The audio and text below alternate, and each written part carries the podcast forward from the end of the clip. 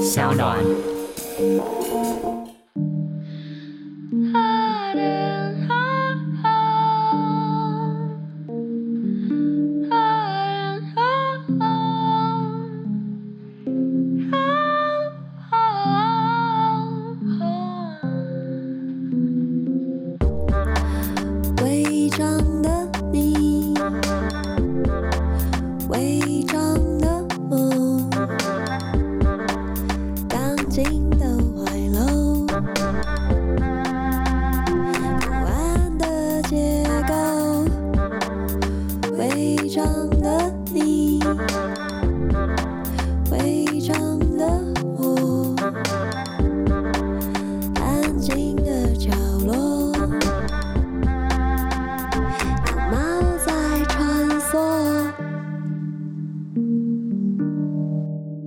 家好，欢迎收听 SoundOn 原创节目《违章女生 LaLaLand》，我是主持人李平瑶，然后现场还有我们的客座主持人。大家好，我是违章女生 LaLaLand 客座主持人严娜，听我们千遍也不厌倦哦，哦有押韵耶，好浮夸，哎、欸，想很久呢。然后我们的那个片头的 Jingle 是由我们的共同朋友郑宜农女士所制作的，就欢迎大家可以反复的再听一下片头。呃，我们今天想聊的事情是最近有一个台北非常知名的女。女同志夜店塔布在十几年的营业之后呢，就是最后选择先暂时性的关闭。所以今天其实蛮想聊一下，我们还有在夜店 招总的时候去过哪些地方。嗯，对对，因为塔布要关之前，我们有就是小光有找我去了一次，对，然后听说那一次是盛况空前嘛。对，就是因为塔布只开到五月底嘛，然后我们在五月中的时候，就是有朋友订了一个包厢，约了一团啊，这样。然后当天去现场，真的是我前所未有，我没有看过塔布人那么多的时候。对，就是人整个是满到那个，因为它的空间是在一个高架桥旁边的地下室。那当天那个塔布人是满到路上的。对，因为我只去过塔布一次，那好像大概是有没有六七年前啊？嗯嗯嗯。对，那是我第一次去的印象，因为我朋友说带我去女同志夜店，就是看看那边的氛围怎么样。对，然后我记得那一次去的时候，包厢跟包厢之间隔得蛮开的，嗯，大家很冷静的坐在自己的包厢里面。对，好像蛮少人会去前面跳舞的，但我就是要关的这一次，我觉得哇，很热闹哎，就是每一个身体都很自在，在这个吧台旁边扭动，嗯，而且。我觉得要关的那一次有一种同学会的感觉，就是我那有点半开玩笑的，因为我自己上次去塔布可能也是四五年前的事情了，然后这一次去有一种哦，就是有史以来平均年龄最高，可能也是因为有我们的加入，就是我们拉高了平均值，嗯，就是都三十几岁，可是你更之前去可能都是一些更年轻的，看起来就是可能刚成年不久来这边看看的。哎，那说到这样的话。不知道是不是有很多年轻的孩子们没有听过塔布是什么呢？可能没有、欸。那我们来介绍一下塔布，它到底是什么样的一个存在？好了，塔布就是开了十几年的知名的女同志夜店，然后它的关闭现在有一个历史性的时刻，是因为我觉得它应该就是台北的最后一家这种女同志夜店。当然，林森北路那边还有一些。嗯，那早期我还记得我大学时候我去过的第一间女同志夜店叫 Asia。哦，你有去过吗？没有，那个我没去过。对，叫 Asia，然后也是在地下室。那塔布它会是一个像是有个开了一个地下室的洞穴一样的空间，你要走到那个楼梯下面去买票嘛。可是 Asia 会有一个守门人站在一楼，然后背后有个巨大的铁门。然后会验每一个人的身份证，对，就是他担任一个 bodyguard，就是比如说在异性恋的夜店里面，会有一个脸很臭的中年壮男子站在前面，是担任这个角色，对对，好像都一定要有这个角色，是不是？然后他在门口验大家身份证，然后就让他确定成年之后让你下去，嗯，对。然后 Asia 就是一个有点像是这样的一个小小的夜店 lounge bar，可是就是我觉得女同志夜店会有个一样的状态，就是大家都会订包厢，会坐在包厢，然后在夜店的角落会有一些人来喝酒。但是那个舞池常常都是净空的。对，我那次去就，喂，好想要跳舞，但是没有人跳，我有点羞耻。那你有跳吗？后来？呃，因为那个氛围实在是太肃穆了，感觉很适合办读书会，所以我那时候就却步了。灯光也太昏暗，感觉大家都是在包厢里面聊一些很深沉的心事，这样。但不过塔布是不是之前也有办过一些什么票选活动啊？好像也形成某一种所谓女同志的集体的文化，还是有一些。然后加上他们更之前好。好像有跟女人国合作过，可是女人国就是一个可能一年一次的大型活动，它就不是一个固定的空间夜店。那这次去塔布，其实我发现一件事情，就是他把那个拿酒的吧台延伸出来了，嗯，旁边都是包厢跟小空位。你有发现跟你上次去有什么不一样吗？就是净空的舞池消失了，现在仿佛是没有舞池的状态。对，他真的把舞池拿掉了。哎，所以他的空间内部的设计其实有在配合女同志们狂欢与不狂欢的状态，是这样吗？对，好像大部分都是不狂欢的。然后我其实在这一次之前，我去年有去过一次，可那一次就不是去夜店，是因为我访问他们的老板维克。然后当时是在呃下午的时间去的塔布，他当时呢不算是有舞池，但是维克为了要重返一种九零年代的一个回忆吧，他其实做了一个溜冰场的空间。哦，那所以是真的，大家会在里面溜冰。因为听说也是没有，他就做了一个是四轮的那种溜冰场，对，然后旁边有些小小栏杆，就把那个舞池弄成一个溜冰场。那原本的想法可能是，就是女同志们不跳舞，那至少下去溜冰。那溜冰其实可能途中就会跌倒啊，你会就是与他人有一些肢体接触，而且会出糗。本来就是可能穿的很美，对，突然之间对倒在地上。也不一定要跟上，对，然后他买了很多那种四轮的溜冰鞋，但好像大家也不溜，所以再一次去就是我们这次去看到状况，就是连溜冰场都净空了。嗯嗯，对，我觉得这个改变的过程其实蛮有趣的。嗯，所以其实夜店的内部的空间设计也是在配合，或是重新去形塑，呃，人们在里面怎么去看待自己身体的运动方式。我觉得应该是哎、欸，嗯，对，因为就像是我觉得我好像到了一个年纪之后，如果大家去夜店，我会先问说有没有包厢。嗯，久战不移。对，有静脉曲张，久站。对，或者像去听一些现场表演，然后如果是一些售票演出是没有座位，全站票的，嗯，我其实就会开始有点挣扎。对，而且是现在年纪到了，可能熬夜到一点的时候，又觉得很困，偶尔也想要坐下来歇息一下。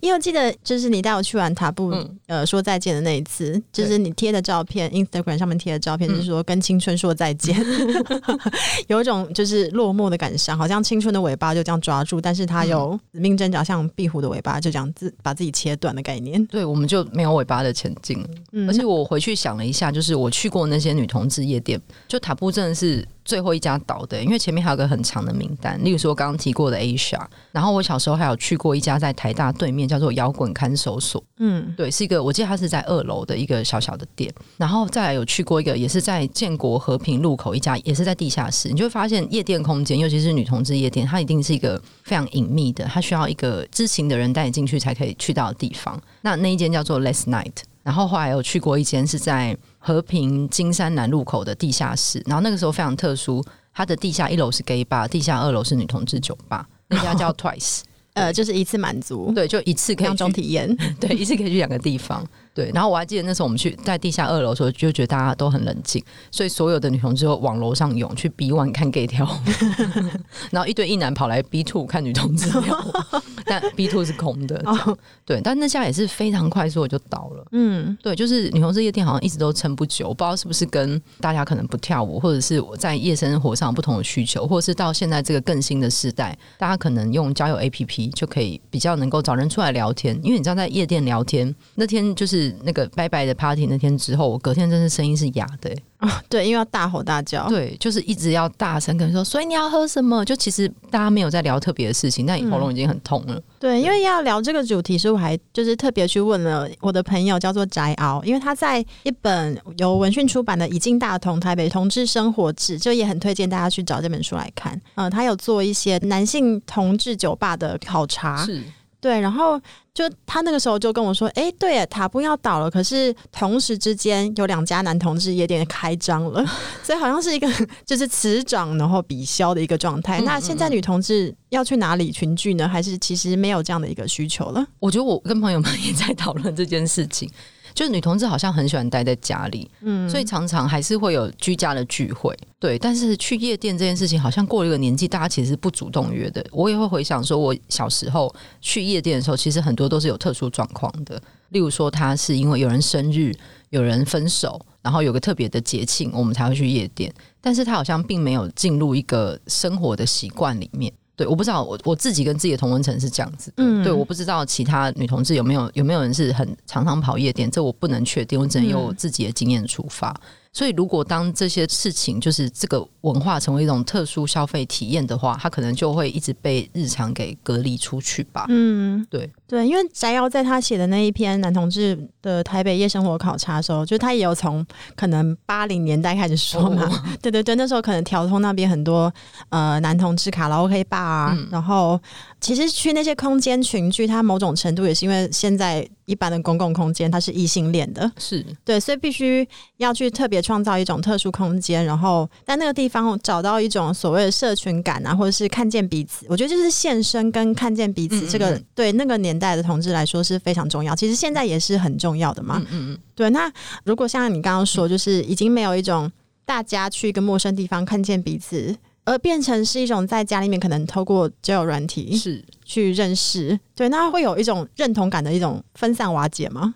我觉得可能是因为认同感可以更分散的出现，不需要经由单一空间而达到认同。就像我觉得我大学的时候有一种要去过 Asia 或塔布，你才有一种。出道的感觉，嗯，对，虽然也没有，就是登台，对，也没有登记或干嘛，但是你踏进去过那里，你就有一种哦，我好像真的跟这个圈子有所交集，嗯，对。可是可能到现在，就是十几年之后，这件事不需要被谁认证，它没有一个官方的认证，嗯，就是你可能可以在各自的你自己的脸书、IG、你自己的社群网站上面做一个小小的连接，所以出道的方式变多了，可能多了，嗯，可能以前必须去某个地方向世界宣布说，耶，来找我吧。我是一什么样的性倾向？但现在可能就是各式各样脸书交友软体，对，或者是以前你可能只有在这个小小的空间里面可以看到这么多同类，对。可是现在你在日常看到同类的几率增高了，嗯，你可能走进一家独立书店，你都会看到好几个，就不用再去偷偷摸摸走到一个地下室，然后去看到说哦，原来有这种类型的，或者是原来世界上有这么多不同类型的女同志，这样，嗯嗯。对，因为我们在聊夜生活或是夜店的时候，也会想到说，他要进入，其实它是有个门槛的。首先就是有入场费嘛，嗯、所以其实并不是说大家都进得去。然后再来也是，呃，你要如何去装扮你自己，那个其实也需要钱，需要身体资本。对，而且就就像你刚刚说的那个门槛，我觉得那个门槛是越来越低。那个低的点不是金钱的问题，而是我听过前辈在讲说。他们很久以前要去林森北啊，好像中山北那边一些女同志的场所，是要有认识的人带才可以进去的。然后像一种秘密结社，对，就是不只是你知道那个空间，而是你去那边，然后你会按，好像他们说是按一个对讲机，嗯、然后对方会问问说是谁，然后你就要给他看你的脸。哎，欸、对，嗯，说到这个，是不是因为前阵子呢发生了就是黄氏兄弟被迫出柜的事件？那很快的端传媒跟热线不就整理了一个清单，是在九零年代的时候有曲美凤带着针孔摄影机去同志酒吧，然后好像是以一种猎奇的方式去窥视窥探，对，然后再往后也有一些媒体会用一些什么呃什么里面有什么揉对方肉体啊、汗水的喷洒啊等等这类的，就是那种耸动的字眼，嗯。对，所以好像是不是，如果一开始可能同志社群要透过某一种介绍人的方式让。这个同温层的人进去是有一种在提防外界以猎奇的方式去窥探吗？然后我觉得跟这个身份的污名化到底有多严重？因为可能在，例如说你说曲美凤偷拍，或是我说前辈说以前去需要按电铃被看脸，然后确认是认识人再带几个朋友进来，就是那个性身份的污名化是非常严重的，让别人知道自己是同志是一件非常可怕的事情。所以当那个时候的你进场的审核机制会越严格，可是到后来其实会越松。我还记得我。大学出社会时候的比较严格的审查机制，可能会是在于说，哦，我有男性朋友想来。也许是 gay，也许是异男。我有朋友想来，然后怎么办？我这样后来发展出一个机制，就是你有四个女生就可以带一个男生进来。这是什么极点的状况？买四送一，要集到四位。那万一只有三位朋友，就可能就没有办法，你就没有办法带男生进来。对，然后后来还有新的讨论是：好，今天这个人身份证是生理男性，可是他如果是跨呢？他还没有性别转换，他也想进来呢？嗯，对。那我觉得每一次的冲撞期都是带来新的讨论，我们一起把那个空间给打开。嗯，对。所以审核机制其实。会随着时间不断的做出调整，对，然后慢慢的可能哦，你会发现这个是一个只要大家知道名字就可以进来的地方，嗯，对，因为像是男同志夜店，可能就没有像女同志夜店有这么严格的审核嘛，对，就是你都可以进去。可是我觉得女同志夜店一直有一种小小的排他，嗯，就是一方面也是族群遇过很多事情，或者是呃，我听过朋友们在那个女同志的交友 APP 上，就是可能跟对方聊了半天，发现对方是一个男性。对，是一个想要来这边看看的异男。嗯嗯，对，你就会发现女同志叫 APP 后来会有别的串联，例如说，他必须要连到你的脸书账号，然后能够确认你是一个生理女性才能加入。嗯，对，他就会有不同的审核机制，但当然永远都会有漏洞。对，就是一方面，我觉得也反映了就是这个族群在面对外界感到那个不安全。嗯，对，你真的不知道有谁会来这样子，这个不安全感。而且是我在想，会不会跟女性的处境也有点关系？嗯、因为异性恋的夜店的女性，某种程度也会有一种自觉或者不自觉，我今天来是要准备被看的。嗯，对，就算你把焦点关注力放在自己的身体上面，但你还是会隐隐约约觉得，哎，我是不是正在被看？嗯、那有时候那个困难是说，哎，发现没有人在看我，也会自我怀疑。嗯、但是好像女性在这种娱乐场所。嗯对，就是总是会有一种到底要不要被看，要怎么被看，某种程度也是一种自我身份的一种不断的质疑吧。我有点好奇耶，因为我以前也会跟那个朋友们去过一般的一些夜店，忘了去过什么 Room Eighteen，嗯，Lava 吗？是这个名，就是在华纳维修那边。嗯、然后我有见过一个很厉害的舞池，忘记是谁，但他就是个挑高的地方，然后在舞池的上面有挂着那个大的金属鸟笼。嗯、然后就会有人进去跳舞，嗯嗯，然后会有很厉害的灯光，那应该是拉，应该是拉法，对，就是见过那些地方，然后。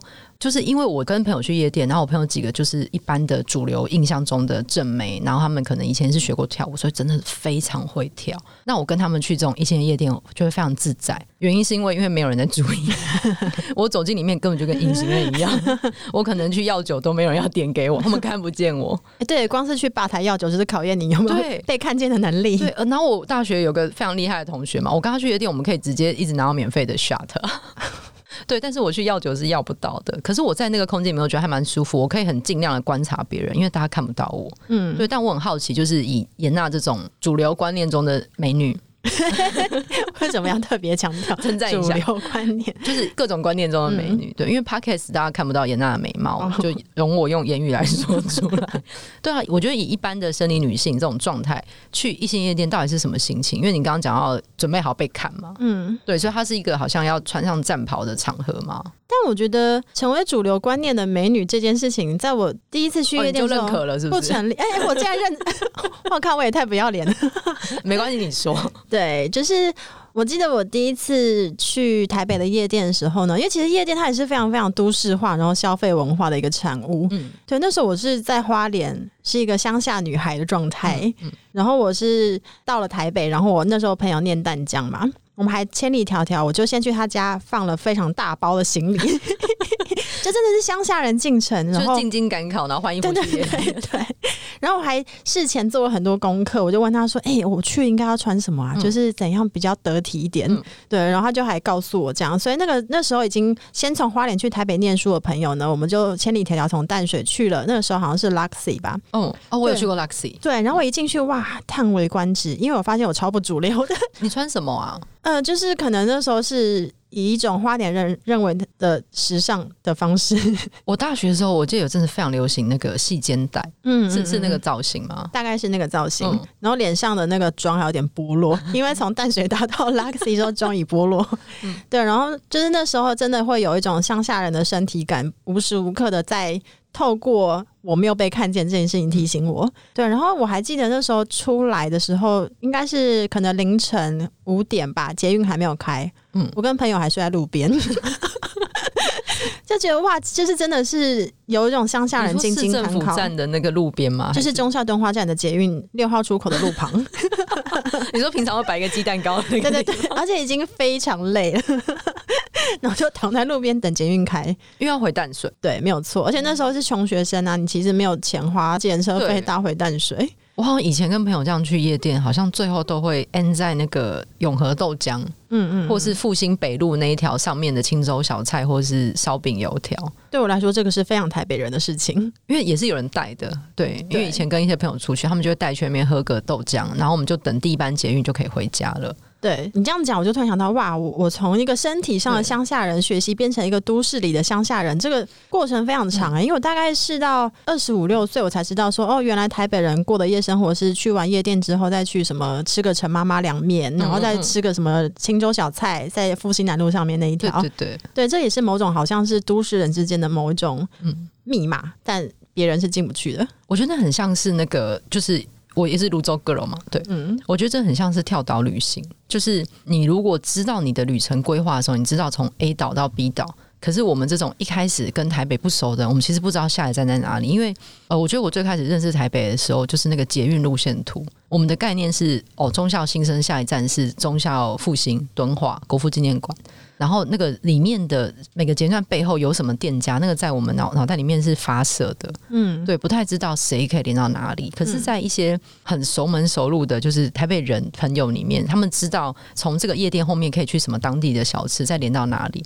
然后，甚至我记得以前可能跟朋友去玩夜店，然后我们在等第一班捷运想要回家的时候，有个朋友就会说他要先走了，因为他家在附近，他走路回家就好了。哦。这个时候就会露出羡慕的眼光，就是哦，你你家在芦洲，对 对，而且就哦，好尊荣哦，对，就他家只要往那个忠孝东路二一六巷里面走进去就到了，对，所以我以前真的有很长一阵子就是羡慕东区 girl，东区 girl 在东区就会遇到他的朋友，东区。东区，或是东区 girl 就像你刚刚说的那样，夜店结束他就直接走回家，对，或者是东区 girl 总是知道自己什么时候穿什么是最好看的。然后他对自己的身体很有自信，他其实不在乎他真的有没有被看见，因为他们可能走出来就是被看见。对对对，对我们走出来只有呼啸而过的公车。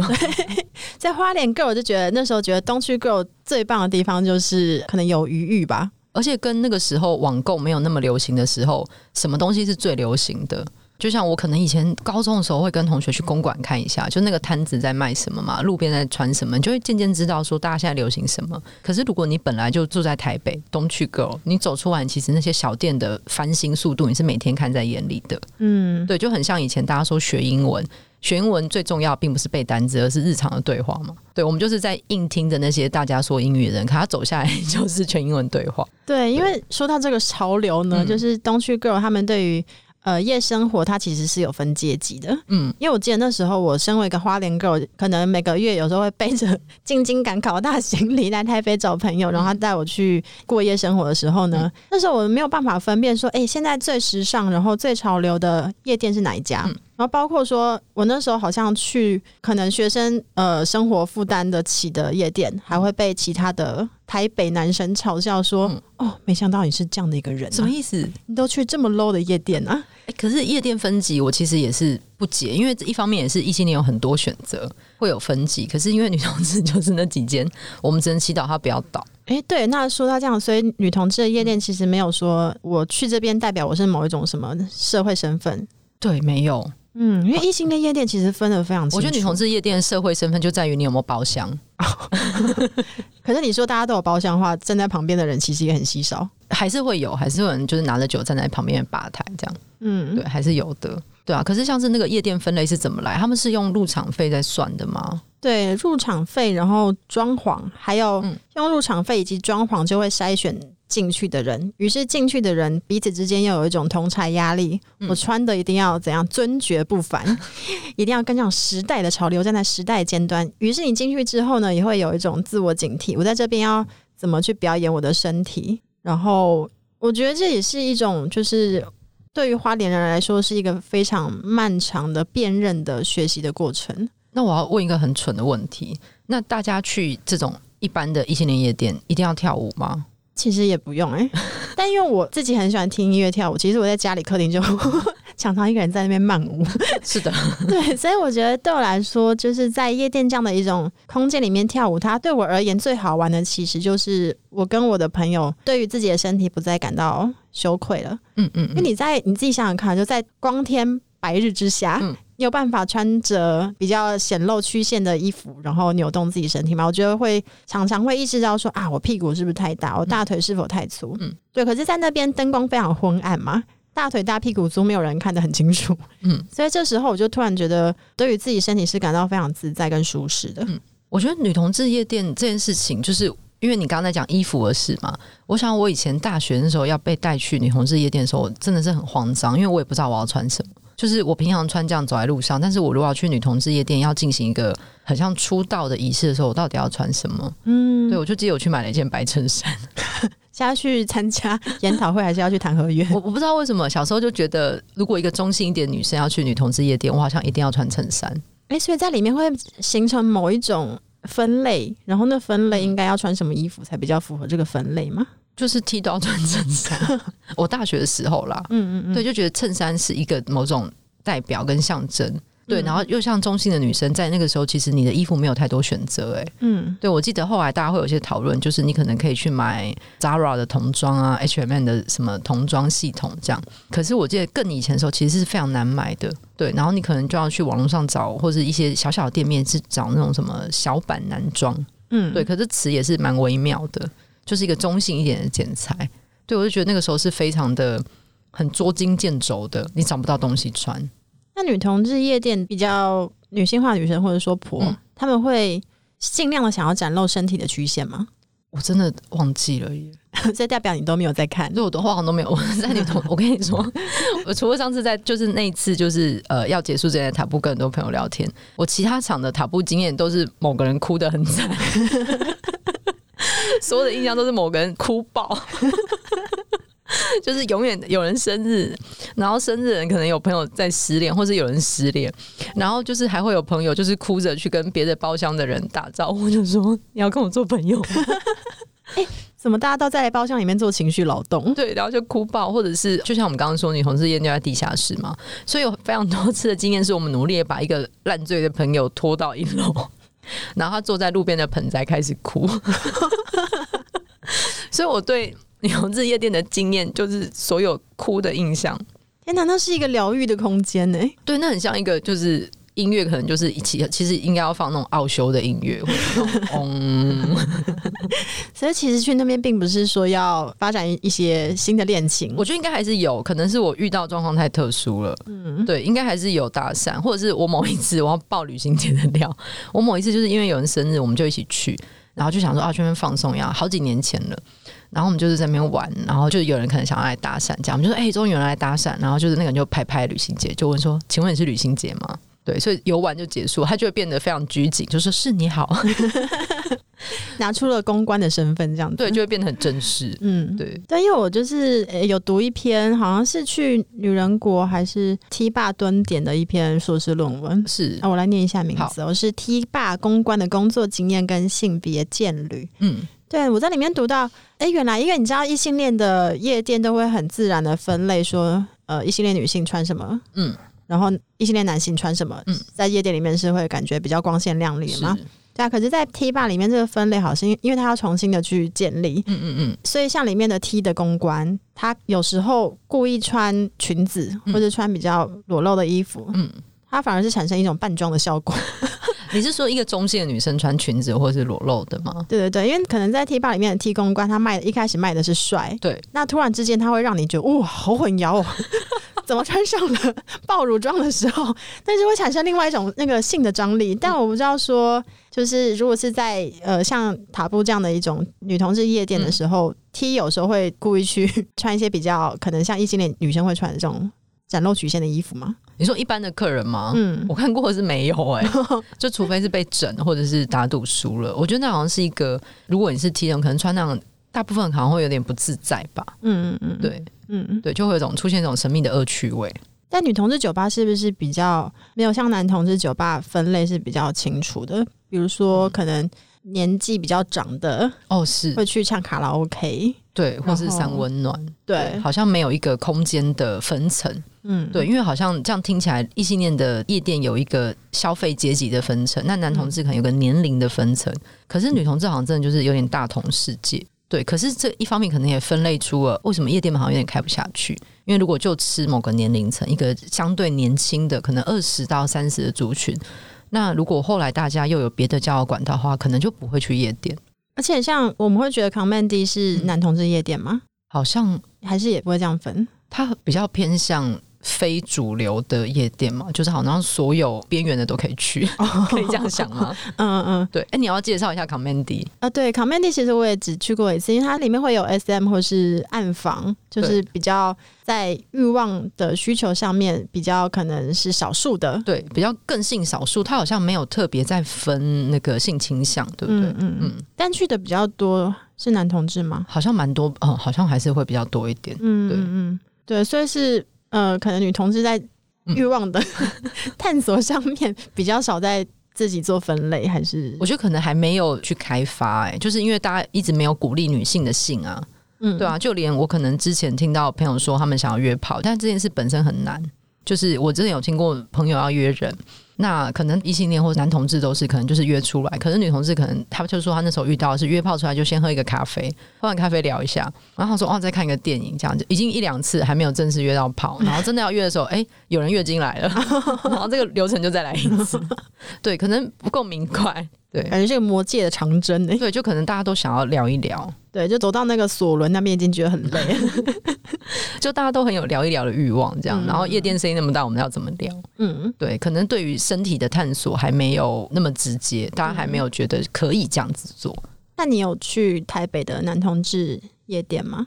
我小时候有去过 Funky 啊，可是我觉得去 Funky 的愉快度跟我去那个可能 Luxy 跟18的是一样，就是我在那边是一个隐形人。嗯，对。可是我我小时候去那个男同志夜店，我被误以为是小男生哦。但是你就看到有人就是用一种非常喜悦的眼神看着你，这样子就是丢了一个妹要走过来，然后到中间他忽然停住了，然后就就走掉，发现错认了，错付了。可是心里也会一种波动，就啊，有过这种可能吗？原来是有过这个可能，是有一些自我的动摇了，是吗？对对，可能就以前看起来可能像是某一种类型的斯文的小 gay 这样子自己说。对，对，因为我好像也是在七八年前吧，去 Fresh，它是台北的一个男同志夜店，嗯、现在已经没了，倒掉了。嗯，对，我记得我那次去也是有受到一个很大的震撼教育。是什么？因为再度呢，我就想说，哎、欸，我已经逐渐趋近东区 girl 了。嗯。但是我穿着我自以为是东区 girl 的衣服进去之后，来到了舞池，我就被一群身材非常紧实、穿着好像是 Vogue 走出来的男同志们，就是朝我们喷了香水。他好像是觉得我们好像不太适合在这个舞池里面。你说喷香水是真的拿一个瓶子喷你们吗？对，是喷我们没有错。是香水还是杀虫？因为我们就是一脸友善的想要接近他们，于是被喷了香水，大概是这样。为什么会这样？对，但后来就是最近是去 G Star，嗯嗯嗯，然后刚好那天有那个扮装皇后的选拔，嗯，我在那边重新又认识了我对于理想女性的一个向往，就觉得 他们都好美丽哦，嗯、对，而且对于展露自己是非常的自在的，对，嗯、就那个自在的魅力，嗯，对我觉得那个是介于一种性别中间的事情，好像不一定是男性或女性，有时候你在中间会忽然感觉到，哦，原来是这样子，那是一个。整个去去性别的东西，嗯，就是对于怎么被看是有想象力，而且游刃有余的。我几年前去过那个曼谷的女同志夜店，对，然后像在台湾的夜店，我们好像我们可能都会想要十一点、十二点才去，我不知道你会不会这样。对啊，因为以前很穷，还要先在附近的公园先 买 seven 很便宜的酒，喝完再下去，先喝一点点再进去。这样，我们都会十一二点才进去，就会觉得那个时候比较热闹。所以我记得我那一次跟朋友去曼谷的女同志夜店是这个概念，就想说接近午夜人会比较多。结果曼谷好像有一点夜店的规定，我记得他们好像凌晨两点就关了，所以我们十二点进去之后，没多久他们就要收了。对，然后我当那次去曼谷遇到他们的帅 T 选拔。对，他们就是有一个选拔赛，然后还把那个舞池拉了一个伸展的 T 台，这样让大家走出来。那我记得当时就是可能有一些比较受欢迎的参赛者出来的时候，大家会对台上丢花，哎，嗯，就那个画面是非常可爱的，就尖叫、丢花，哦、然后他们选出来就是那种白净斯文的中性女生，可是并没有好像没有美婆选拔这种，就是一个帅的中性女生。嗯，对，我就觉得好像那个大家的某种分类跟玩法好像都是这样。嗯，就是那个性别的东西，我们如何认同，可能都要先从这个一开始的相对刻板东西去找出来。嗯，对啊，因为之前看那个 Pose，它是一个影集嘛，嗯、就是他拍的也是好像美国性少数在比较早期的时候，也是要去类似夜总会或是一个，嗯、就是他们各自建立不同的 house、嗯。然后夜总会这个词好古典，哦、对，我都想亚中会。对，然后他们在里面就是也要展露自己，然后跳舞。嗯。嗯透过这样的一种身体展示，他们也不断的去确认，然后发明什么是好看的，嗯，什么是美的，什么是帅的，然后什么是受欢迎的，是会被蜂拥而至的。对，我其实后来有想到，我一个很早期的大学时候的夜店的记忆，现在可能不会再有，就是那个时候是会有人传纸条的，可能里面很暗哎、欸，就是他可能写好那个电话，对，就是可能字会很扭曲吧，嗯、对，会传纸条给对方，然后就是念塞进对方的汗湿的手心里面。嗯 好浪漫，好古典哦！可是现在就是，哎、欸，你们来 摇一摇，对，扫个 QR code。对，那个古典的汉诗的小纸条已经再也不会有了耶。因为古典跟汉诗的小纸条，它会产生一种 暧昧跟遗憾，因为你有可能跳完之后回家，那个汗已经把那个纸条上面的字全都糊在一起了。对，于是你此生都会在家里面想说，要是那个晚上，那个就是早点看到上面的字迹的话，也许我人生就会不同。对啊，或者是哦，很想认真的想打，可是对方字好丑，你一直不知道那个是零还是六，一直打错这样。天哪，我们好像两个中年人在。对啊，就是你所有东西变得非常直接了，然后你没有那个暧昧的来回的可能，然后你问到这个资讯之后，你可能就可以找到他的脸书，找他的 IG，你看到好多东西哦。对，而且现在分类很清楚了，所以大家就很分众哎，各取所需，这个我不要，那个我不要，于是就少了那个试探跟跳恰恰的过程，对，就没有那个来来回回的曲折的东西。本身我讲说跳恰恰是不是也显露一些年代感？对，总之这是我们就是关于我们年轻时候的如何成为一个台北 girl 的夜店的回忆。但有个怕也想要聊一下，就是那你有印象中你读过的第一本让你觉得有一点点离经叛道、有点不一样或有点限制级的书吗？嗯，对，就是青春期的时候，因为我们这个年纪的女生。或者我们年、嗯、我们这一代人可能七年级这样，对对对，在自我探索的时候，可能那时候只有一些被打马赛克的彩虹频道，真 的那个时候竞技感比较多，然后能够去接近性的想象的那个管道比较少，所以我记得我那时候第一本看就哇，然后想要藏在床头柜的书是查泰莱夫人的情人，是 D H Lawrence 的 一本小说。其实那时候我。看也不是看得很懂，然后它刚好又是电影书一版，嗯，所以前面有一些电影的剧照。但它这本书为什么会让我想要把它放到床头柜偷偷看？是因为它里面有大段大段的性爱的描写，是用所有小说家能够发明的语言去把性描写的非常非常多样。那时候。因为我还对于性是什么是一片空白的嘛，嗯、所以那时候觉得哇，好美哦！原来文学是这样子，文学是可以让想象单一的扁平的东西，好像突然之间开了烟花一样。那时候整个就是。性的宇宙就撞进了我的心里，撞进我小时候的心里。还是其实你你才是陨石，是你撞进了性的宇宙，倒也是不至于，是你掌握了主动。那时候只是就是一片的空白，对，所以那时候就觉得说，如果文学能够让人的想象的边界可以拓到无限的宽，嗯、即使它描述的是同一件事情的时候，嗯、这个时候你对于这个事情的边界，因为它宽了，所以你、嗯、你的心就自由了。嗯嗯，那个时候是有一种浪漫的想象吧。嗯我觉得我我好像也差不多，就是我觉得那是一个还什么东西都各种充满竞技感的年代，然后也没有什么网络这个东西。我好像到高中才是波接网络开始兴起的时候嘛，所以你偶尔就会在第四台转到一些神秘的画面，就那画面可能是。邱淑贞抱着龙在大殿里面飞，那是你就小时候觉得哎、有点懵懂，那是什么？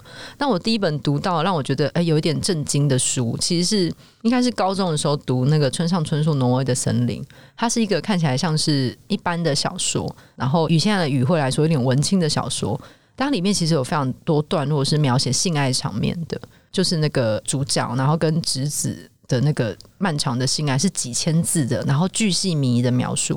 我其实从来没有想过这种场景可以用这么多篇幅去讲，然后那么细节，然后甚至还有一段是那个米兜里小林绿有一段是在他爸爸过世之后，他把自己脱光光，然后在客厅把他爸爸的牌位展开，嗯，就是意思就让他看看他生下的女儿长什么样子。嗯，我记得我高中的时候读到那段真的是震惊到炸裂，就是我没有想过这种展露的可能，对，他是非常超出界限的，但是又非常感人。对，所以心里有一种模糊的地带被冲击到了，有点像是你刚刚说的哦，原来文学会做到这种以语言来撞击你无法语言化的东西。那、嗯、那个到底是什么？对，因为我们这一代可能就是因为禁忌多嘛，所以我们反而是想象力最丰富的一代吧。很多空白需要我们用想象力去补足啊。嗯因为我也记得，因为你知道资源匮乏，于是我只能去家里面能够触及的爸爸的书架上面拿了几本唐代的笔记小说。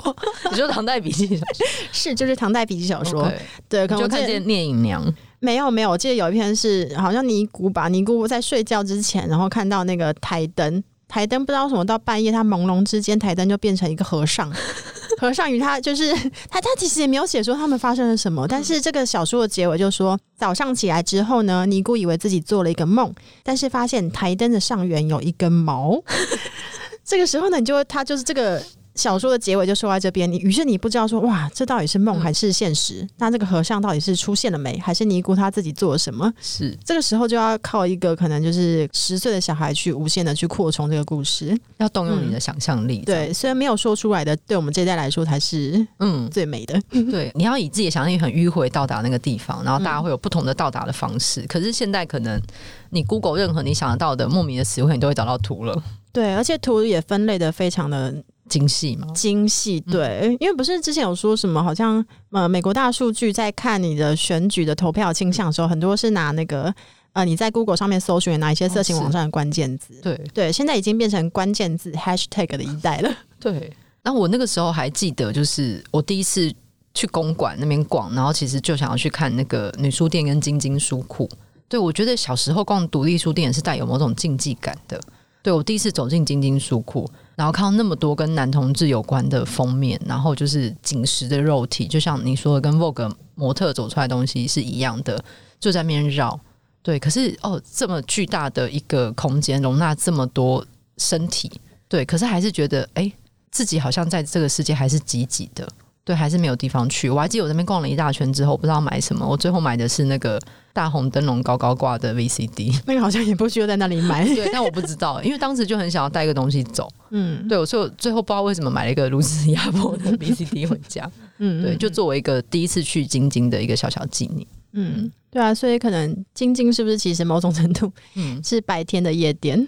的同志夜店，嗯，对，也是供你群聚，然后在那里寻找辨认彼此。对，就因为至少你走进那间店了，你可能就有某一种身份的遮罩，你走进去了，你可以互相被看到，这样。嗯、对，可是可能到现在，我上次有一次是，反正就是一个活动，然后带大家去公馆的一些同志景点，然后我就当我带着一些有还有几个是中国的学生跟香港学生走进去的时候，忽然觉得好像成为一个观光团。对，因为它就是一个完全开放的空间了，然后带着一群人走进去看。嗯，对，跟早年要秘密的传一些密码不一样了。对，已经不是纸条，就是是一个 OK 打开的一个明亮亮的光天化日。对，我觉得这个感觉也是蛮好的，就是好像所有的那个呃羞耻啊、污名会慢慢的在这种明亮中被洗掉。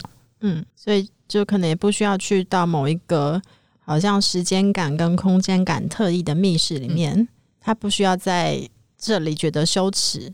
嗯。嗯可能就已经不是大礼堂的年代，而是开很多很多小包厢了吧？嗯，对啊。虽然说男同志有大礼堂也有小包厢，还是感到多种多样。对，就是大家都各自找到自己的小包厢，这样子。嗯。天哪，我们今天结尾好感人哦！对，希望正在听的大家，你们都有找到自己的小包厢哦。对，好，那最后要提醒大家，如果你喜欢我们的节目的话，请记得去那个 Apple Podcast 给我们留五颗星，然后或是可以再分享你的心得，或是我们有没有讲到什么夜店，你有什么特别的体验，也欢迎留言告诉我们哦。好，那我们今天的违章女生 lalaLand 就到这里，谢谢大家，谢谢，谢谢，拜拜，拜拜。